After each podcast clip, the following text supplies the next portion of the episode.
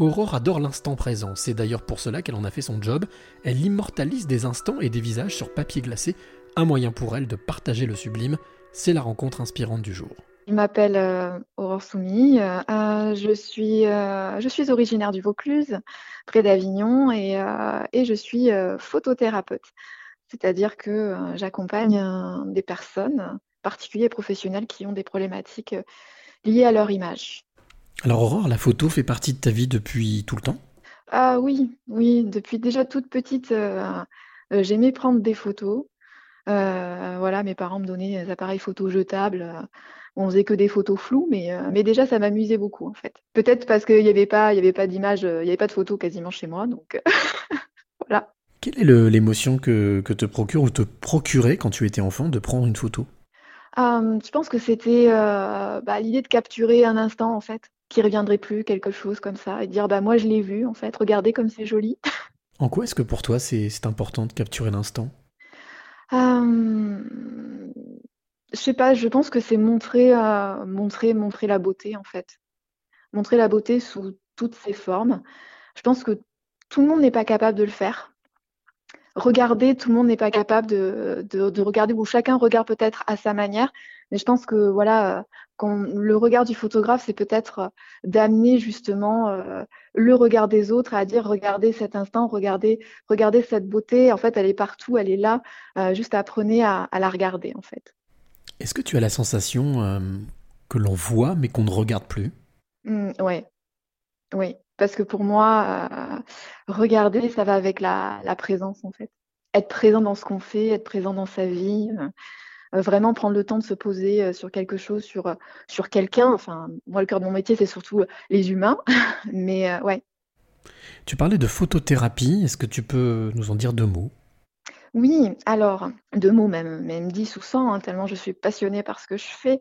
Mais euh, oui, donc comme, comme je disais au début, c'est vrai que la photothérapie, euh, ça, a plusieurs, plusieurs fonctions et c'est plusieurs aspects. C'est en fonction aussi des, demandes des personnes. Et d'une manière générale, euh, voilà, je vais accompagner des personnes qui se fuient leur image depuis, depuis des années pour x, y raisons qui sont liées bah, à leur construction hein, depuis l'enfance avec une mauvaise estime d'eux, euh, un manque de confiance ou ce genre de choses. Des personnes qui ont subi euh, bah, euh, des maladies, des personnes qui ont eu un cancer, des personnes qui, qui sont porteurs de, handicap et qui ont du coup vu leur corps bah, se transformer, voilà, et qui ont du mal à, l'accepter.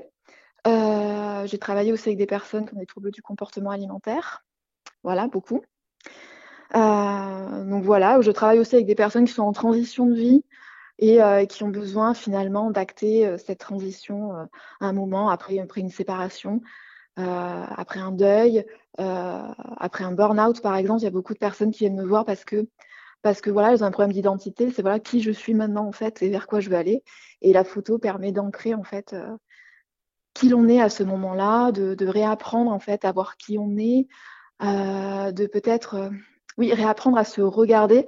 Ça, c'est une cliente récemment qui m'a dit, mais grâce à toi, je, j'apprends à me regarder, en fait. Justement, à être présente avec moi-même et, vraiment prendre le temps de regarder, mais pas en surface, euh, une ride, un double menton ou un nez qui ne nous plairait pas, mais euh, qui je suis vraiment, euh, parce que je suis faite de, mes expériences, je suis faite de ma vie. je suis plus qu'une surface, on va dire, superficielle. En quoi est-ce que pour toi l'image est importante dans le développement de soi? L'image, c'est c'est ce qu'on voit en premier de quelqu'un. On voit pas, on voit pas son âme en fait hein, en premier. Hein.